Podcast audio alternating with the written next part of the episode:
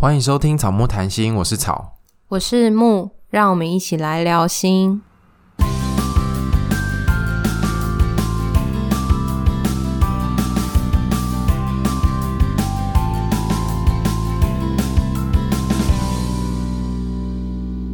如果你喜欢我们节目的话，请到 Apple Podcast 给我们五颗星的评价，也欢迎大家来追踪我们的 IG 和 FB 粉砖，跟我们留言互动哦。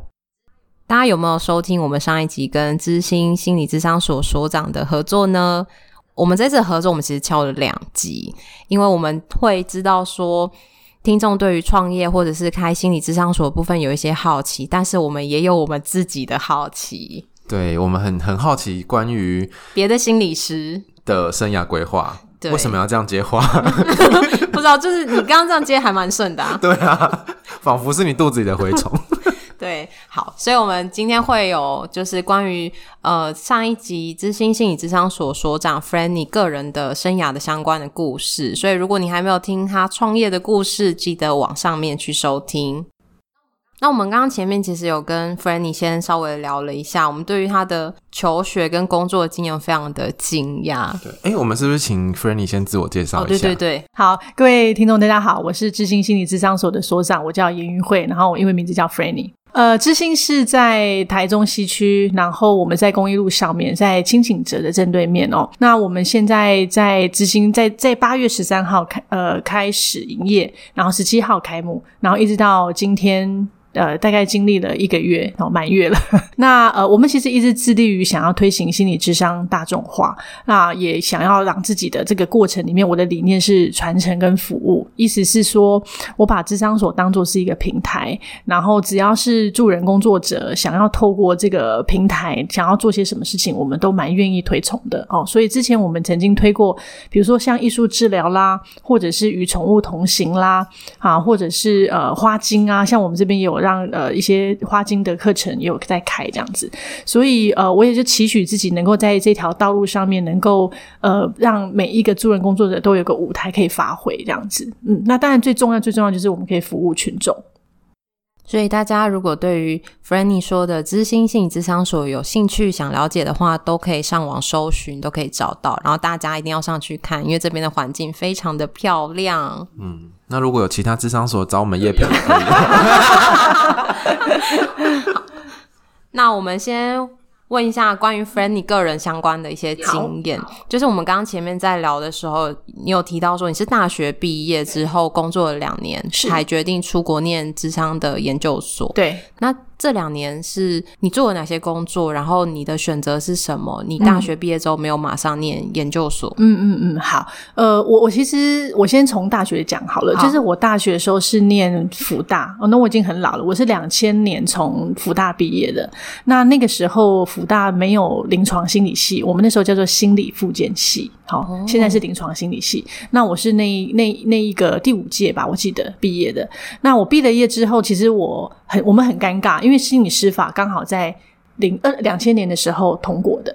那通过的那个当下，呃，你们可能不知道，就是那个时候有一个特考，那个特考是说，呃，只要在心理。这个这个业界里面工作过两年，他就可以去考一个特考，就可以拿到心理师的证照。那像现在是一定要是硕士嘛？齁，那我们很尴尬，就是我们如果毕了业的那一个五月毕业之后，我们立马找到工作，然后到心理师法通过的那段时间，刚好差半年可以做特考，所以我是没有办法做特考的，所以就只能、啊、很衰 很衰很衰，生不逢时，没错，所以就只能想尽办法就。不是工作，就是要想办法考考上，就是研究所嘛。那我这时候自己认为我的功我的功课并没有特别好，因为我不是一个很爱念书的人。那所以那个时候要考研究所，其实录取率都非常非常的低。那我就考量一下我自己的实力，我就决定先不做这件事情。那我就先去工作。那当然还有另外一个考量是，我觉得我本来想要出国念书，可是也因为经济上面的。的关系，所以我就没有没有去。那我就待在台湾。然后我第一份工作是做台北市自闭症总会的的的叫做什么辅导员吧。我那时候很久了，在在那个青光市场，台北青光市场那边。那我大概做了一年之后，刚好有一个机会，就是台北荣总有一个呃精神科团队，他们要招聘研究助理。然后那个时候，呃，那一年我已经决定好我要出国了，所以我就去想说，诶，我就想说，那自闭症总会待的有点烦，然后就想说想要换一个职业看看，所以我就去了荣总去应征，然后结果就上了。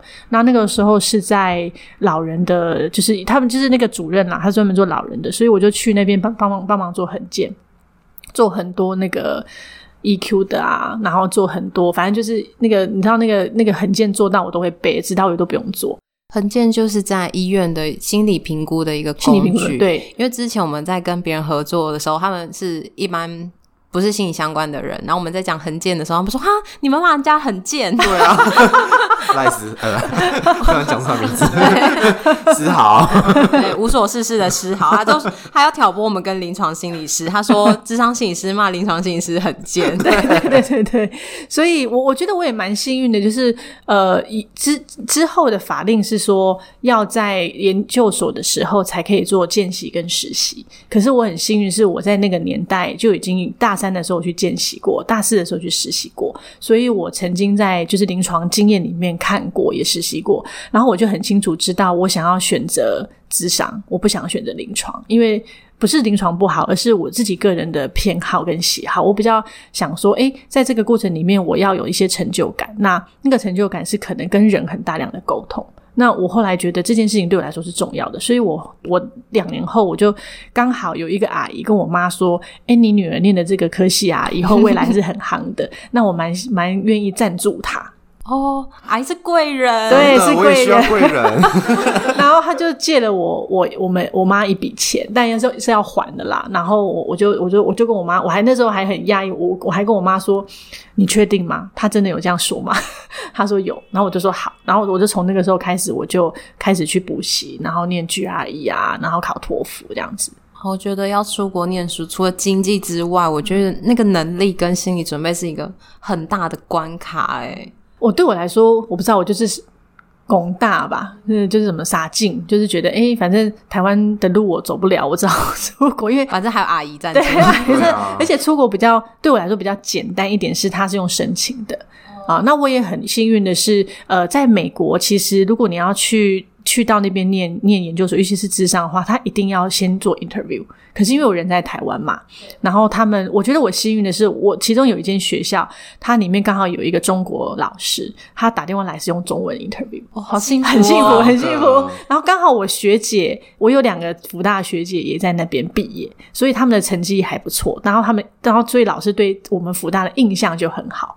然后我刚好 apply 了那一间，所以我就去了。然后所以我都我就去到美国波士顿的东北大学，然后去念了智商心理的硕士，这样子。对，觉得一路上蛮多贵人的耶，嗯，而且好像那个冥冥之中就走到了这一步。没错，没错，没错。所以对，那你在美国念了多久的书？我念两年。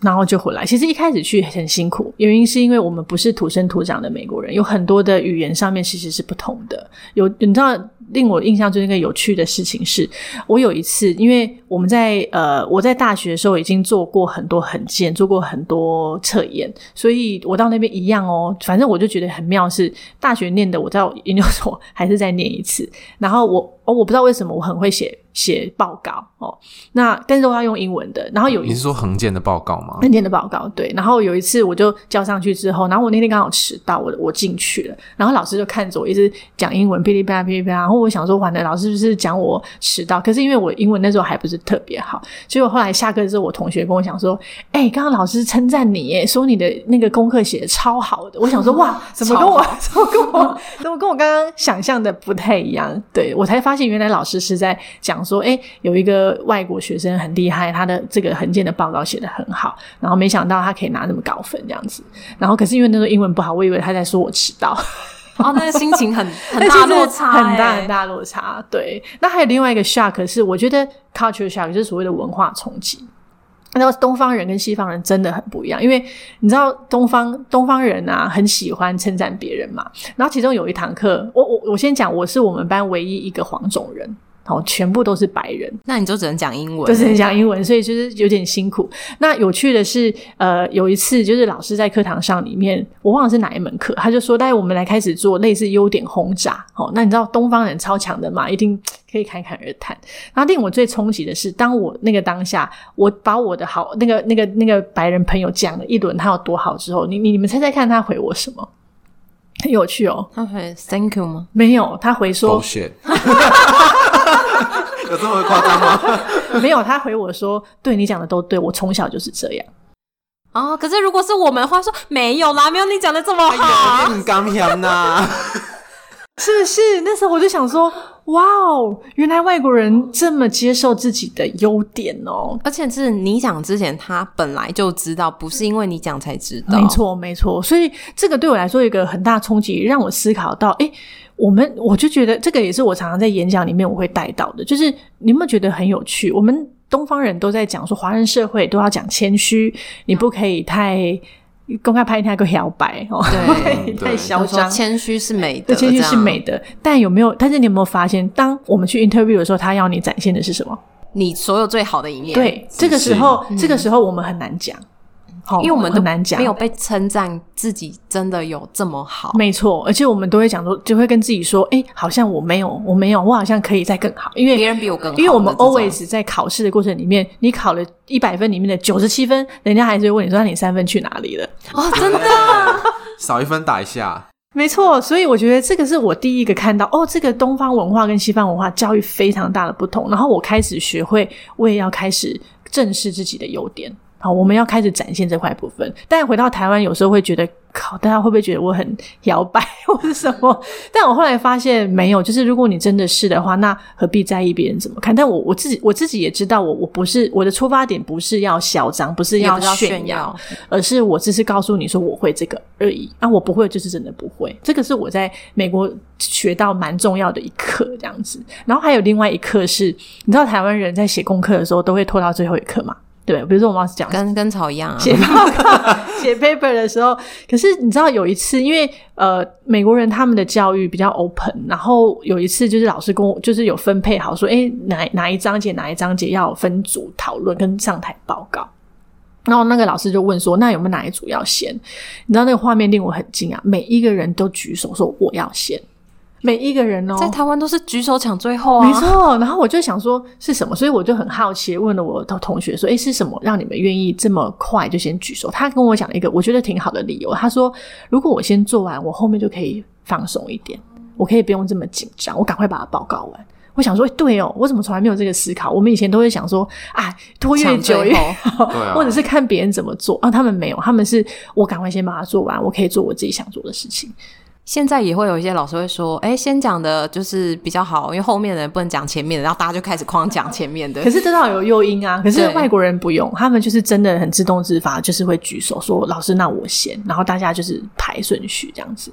然后我从那边也开始学到说：“哎，我们好像我自己啦，有时候会有一个拖延症，想说啊，我拖到最后一刻再做。可是我后来发现，当我开始习惯在他们那个生活里面习惯，我赶快先把事情做完的时候，哎，我发现其实哎这样蛮好的。我有好多。自己可以运用的时间，不然我其实过程中我都在 suffer。那个 suffer 是啊，又要到我了怎么办？然后我还没写，嗯、对那个焦虑的过程，还有那个挣扎的过程，还有那种担心的过程，然后害怕的过程，我觉得那个都是多余的。你知道，我后来学到就是这个能量可以把它省下来，用在更更有效益的事情上面。所以我在美国里面学了好多好多这些东西，而且这些都是。透过那个文化的冲击，有的发现是是没错的，没错的。然后刚刚 Frannie 有提到，跟我们提到说，他是在国外念书回来之后，其实做了很多不是相关、智商相关的工作，大概有八年嘛，不务正业了八年。对，对，我们听到这八年，真的非常的震惊。中间还卖过大肠包小肠，我们在上一集有提到。那这中间就是发生了什么事情，或是你那时候的考量？你没有就是，因为我们一般预期都是你回。回国之后，应该就是会往相关的工作去。是是是，其实我一开始也是这么想的，但是我回来在找工作的过程当中，我发现到我不知道那个，我我觉得啦，就是呃，东方的制度跟西方的制度还是不同。我觉得西方还是比较尊重专业。好，在东方的制度体下呢，还是比较属于医科，比如说心精神科底下会有心理师。可是实际上在，在西方文化不是的，我们就是你你是心理师，你可以开药，你也可以做很多很简，就是什么你都可以做，就是那个整个的制度体系是完全不一样的。那回到台湾之后，我找了一些相关工作，我发现。如果我真的想要，比如说进去学校，或者是进去一些机构做事情，好像比较多都是属于专案制，它是一年一年签，那我就觉得那我没保障啊，这就是我们呢、啊。对啊，我们就是约聘人员。对啊，那那没有保障对我来说，我我不喜欢，我就觉得我为什么要做一个没保障的工作？然后再来，我自己还有另外一个担心，我觉得那个是新手心理师，我不知道大家是怎么想，但我那时候的担心是因为我我很喜欢帮人。可是，当我在帮人的过程里头，我会很容易跳入别人的情境中。那我常常就会思考：哦，如果假设我今天帮了这个人，他有忧郁症，然后他过程当中某一天他真的跑去干嘛了，那我怎么办？那我会很担心我自己会没有办法应对这些部分。所以这两个考量之下，我就决定，嗯，先思考一下。在我思考的过程当中，刚好我那时候，呃，有一个朋友，他跟我讲说，诶，某一个科技公司，他们需要有一个会英文的，他刚好要有一个窗口嘛。然后我就想说，好吧。然后刚好我妈也跟我讲说，诶，你那个出国的钱要还我。所以在经济考量跟这些环境之下，我就想说，好吧，办反正我就先工作啊，一边做在一边找。好，没想到我进去做之后做的还可以，还不错，老板欣赏我，所以在那个那个在，而且在那个二零零四年的当下是科技新贵，而且那时候股票还是可以被分的。啊，还还没有还对是分红的，还不用费用化的时候，然后我就想说，诶，这样子我钱会赚比较多，可以赶快还我妈钱，所以我就就没有想很多，我就去做了，然后做的过程当中做的还不错，一开始也是很艰辛，因为什么都不懂啊，我那时候是做笔记型电脑的 PM。然后什么都不懂，什么语言都不会，可是就是一步一脚印的做啊，做的还不错。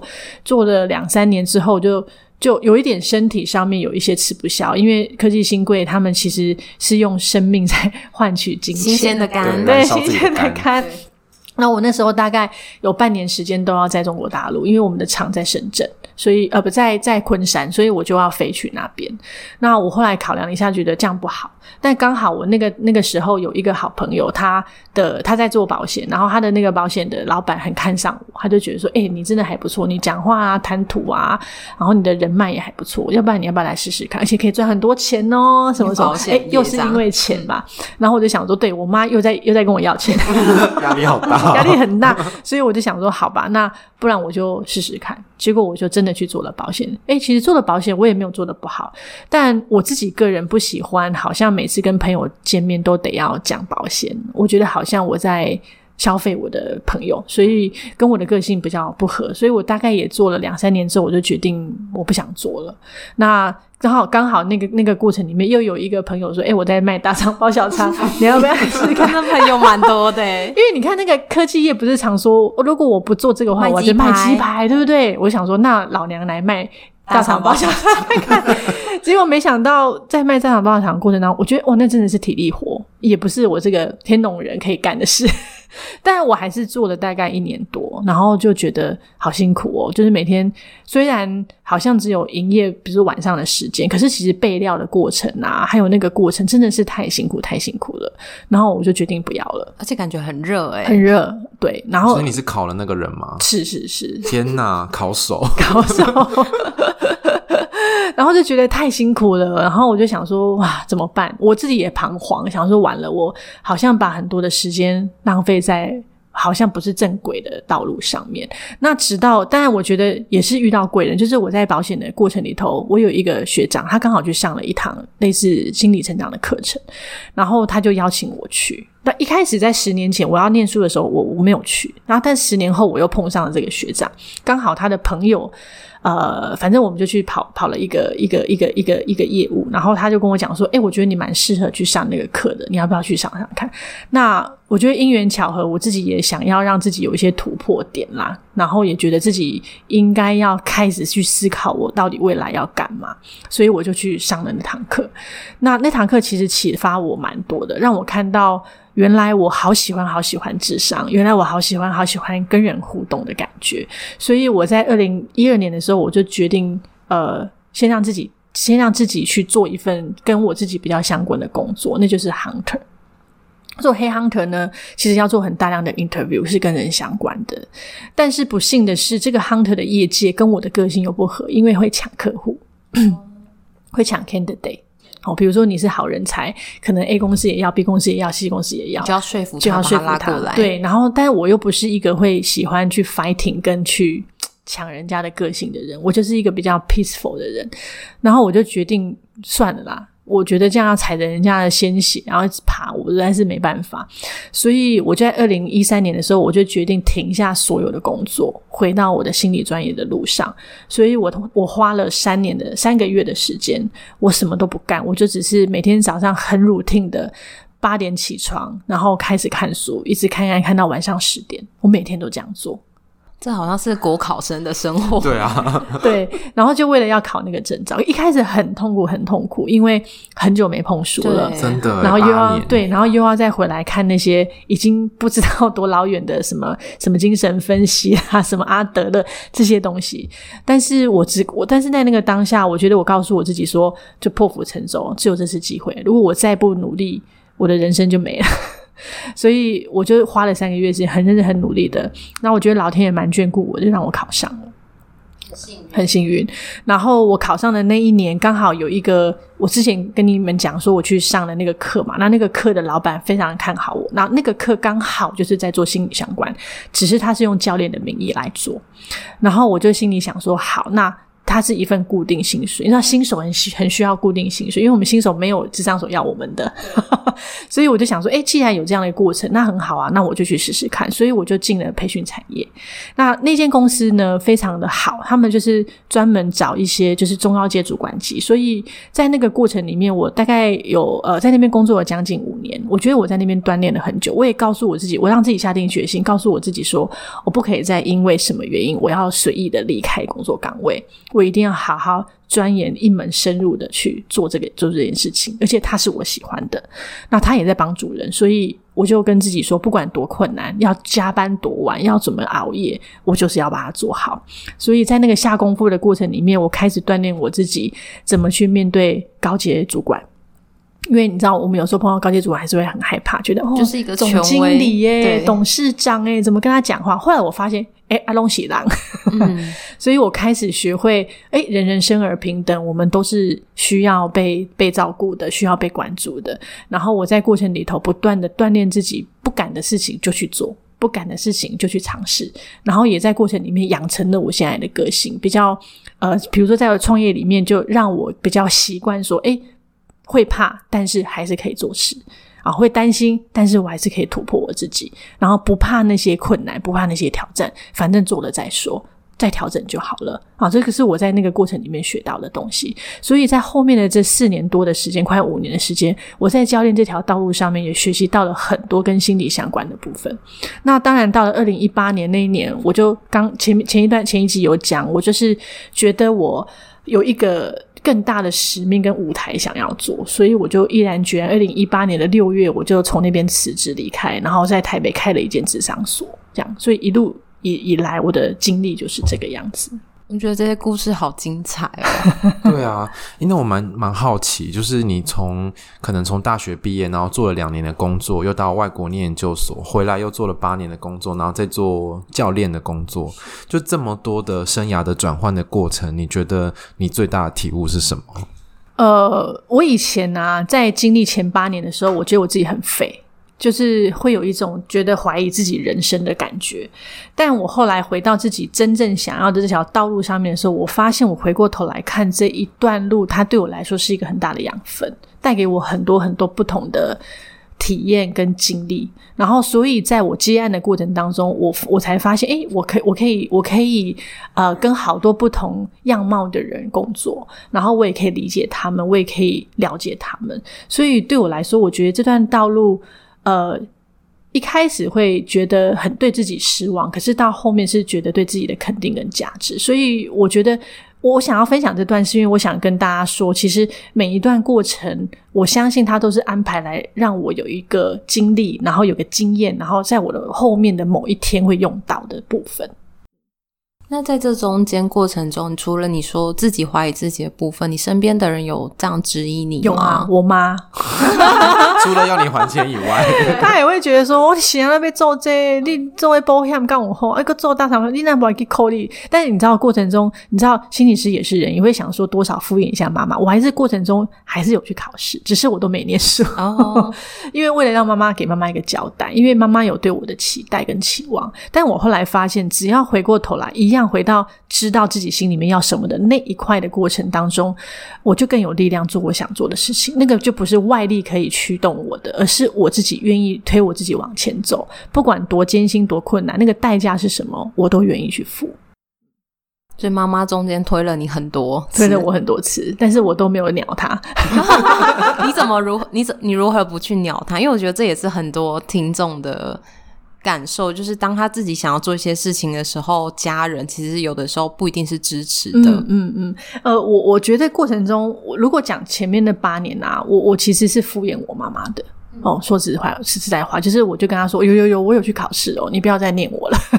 但实际上，我觉得我我可以感受到，我妈妈其实她是担心的，她也会觉得你怎么会这样？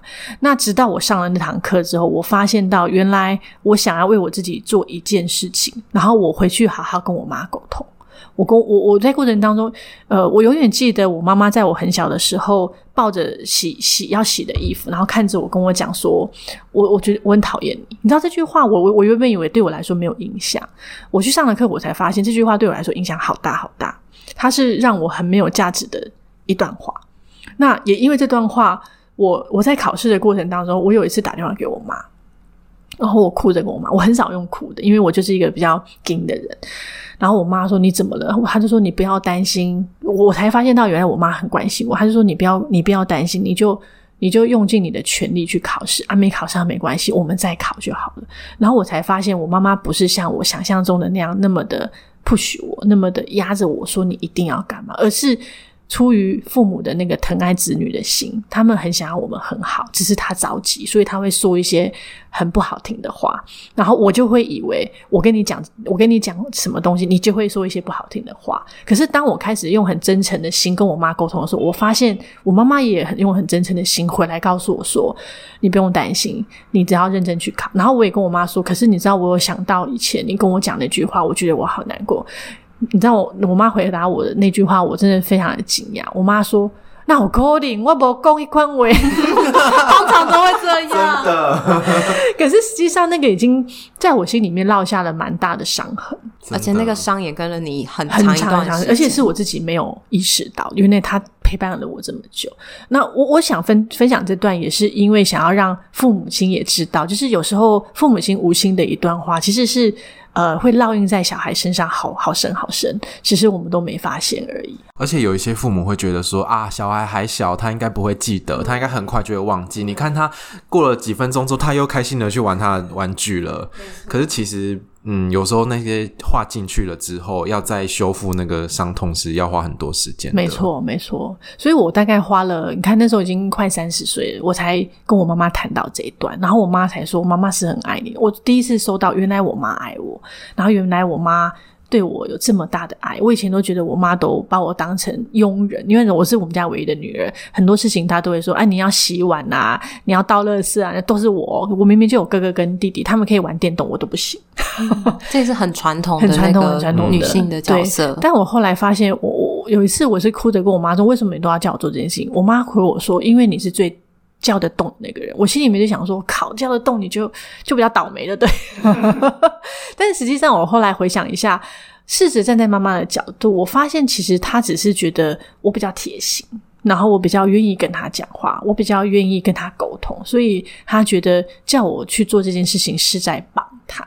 哦，那我后来也试着用这样的角度跟我妈妈相处，就是知道说，诶，我要做这件事情不是因为我妈妈要我做，而是我觉得我想要孝顺我妈，我想要让我妈妈轻松一点，所以我自己自愿做这些事情，我就有开始有这些不同的观点的转换。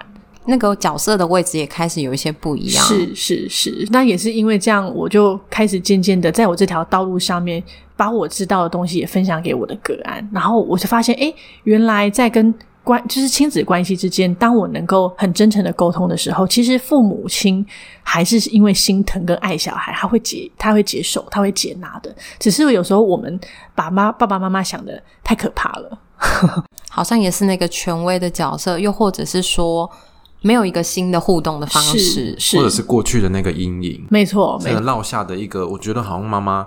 对我不满意，对他可能他因为他说好讨厌我，对，所以他是不喜欢我的，对，可能是不爱我的，没错，有这种潜意识的想法在影响着你。嗯，可是后面妈妈做的再多爱你的时候，你可能也不一定有感受到，没错，没错，因为前面的那个震惊真的太大了。对，可是换一个角度，就是可以站在妈妈的立场，可以知道妈妈其实是担心，然后还有关心的时候，换一个立场想，然后把自己真实的想法也告诉妈妈的时候，其实会有不同的。互动跟火花出来。嗯嗯嗯，我已经忘了我们正题是什么了。你在讲生涯？我觉得没有关系，因为我们都这样。可是我觉得这些故事很棒，我们听得很津 很津津有味。诶对啊，就觉得时间不够，可是觉得这故事好，就是 Frannie 怎么走过这些路，然后也因为我们听众其实都蛮年轻的，嗯、然后大概就是。二十二到三十几左右，我觉得我们大家也都是在一个生涯彷徨的阶段，或者是开始要跟原生家庭有很多开始要有一些调整互动的部分。对，我觉得这些故事对我们来说，其实都。我觉得是很珍贵的，真的。而且我觉得那些过程好像看起来是很迷惘、很彷徨，然后是可能跌跌撞撞换了很多工作。可是其实我觉得大家也可以去想想看，这些东西可能在未来你的某一天会对你发生一些帮忙，或者是有一些培养，或是像 Frannie 刚刚讲的人脉的部分。是，嗯，是。所以其实那些都没有浪费。对。可是我觉得在这中间有一个很棒的地方是说，在这中间其实我们好像也。Frannie 好像也没特别觉得说我想要得到什么，嗯，可是就是很认真在投入的过程中，就会有人愿意帮忙你，有人愿有人看到了你的能力，或者是无形之中。就是有很多的进步，嗯嗯，所以我我我自己有一句名言，就是花若盛开，蝴蝶自来，然后人若精彩，天自安排，这真的是这样子。因为我一路走来，真的觉得把我自己活好，然后活得精彩一点。其实很多事情我们不用强求，别人看得到，看在眼里的，他会自己主动来跟你讲说，诶，有没有个机会，我们可以来来干嘛干嘛？我觉得这个真的是。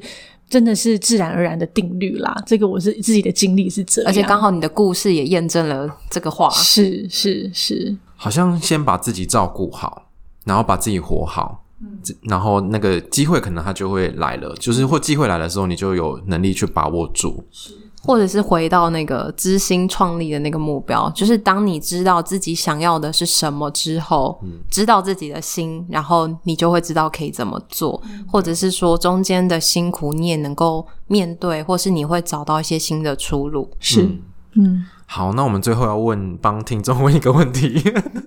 作为一个心理师啦，怎么样的人真心愿意接？那我们的解读是说，那可能这个过程当中，你有没有曾经遇过你不想谈的个案，但是你又必须跟他工作的时候，要怎么跟他工作？哦，基本上啊，我的观念还是这样，就是因为每一个人擅长的东西不同，所以当然有些个案来谈，我会觉得很吃力。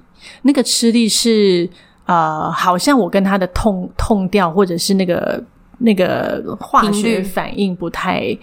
不太对，那那个当下我不会，我不会再去否定他，我我反倒会告诉他说我的限制，我会让他知道说，嘿，我可能有有些困难，就是在你这个过程里面，我我我接不到你的某些部分，我会去承认这个，然后告诉他说，诶，但是我有认识一些还可可以协助你的心理师，你愿不愿意来呃尝试看看，我帮你转介过去，然后让他来协助你，好，所以对我来说，一一定。一定会有我们自己接不了的个案，但是我不会把它当作是什么他多糟糕，或者是他怎么样，而是我比较当成是我自己可能有一些限制，我帮不了他。那我会承认这一点之后，我把他转接到我认为可以协助到他的心理师身上来。我觉得这点好好难得诶，因为光我们要面对自己有做不来的这件事，然后在专业角色上面，其实心理师自己就会有一些焦虑，或者有一些自我怀疑。可是也像 Frannie 说的，我们真的不可能所有的个案都可以接。对，领域这么的多，大家的专业有这么的多，然后能够去很真诚的告诉个案，然后告诉他说：“诶，我虽然做不到，但是有其他人可以协助你，你愿不愿意试试看？”我觉得这是一个很棒的经验。嗯嗯嗯嗯。好，那我们今天一样很谢谢 Frannie 来到我们的节目。如果大家喜欢 Frannie 跟我们聊天谈这些东西的话，赶快记得敲碗好不好？我们觉得就是有一个我们像是在看前辈的经验，然后我觉得这些故事其实。平常真的没有机会听到其他心理师有这些分享，嗯、我们好像都只是看到别人很厉害、很有成就，然后我们两个也会觉得我们不知道自己在干嘛，很废。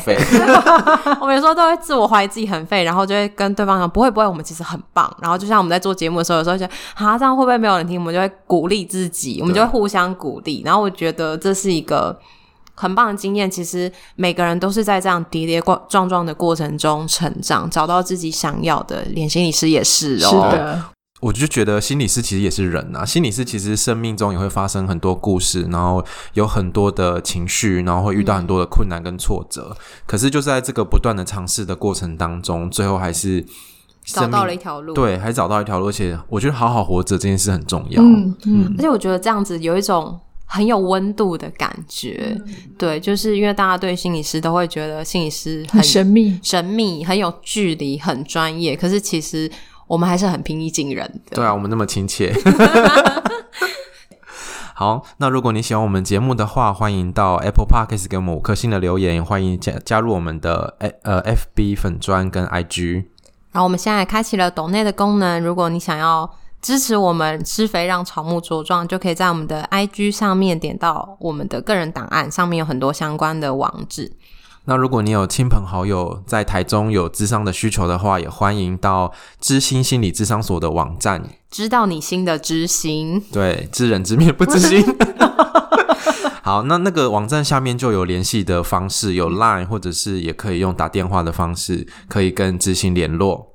对，然后如果你想要认识知心更多的环境等等，可以到我们的 IG 上面，或是到知心的官网上面，都有很多相关详细的讯息。然后有相关问题也都可以赖他们，他们都会尽量及时的回复，然后去回应大家的问题。嗯，好，那我们今天就到这边喽，谢谢 Frannie，谢谢，拜拜，拜拜，拜拜。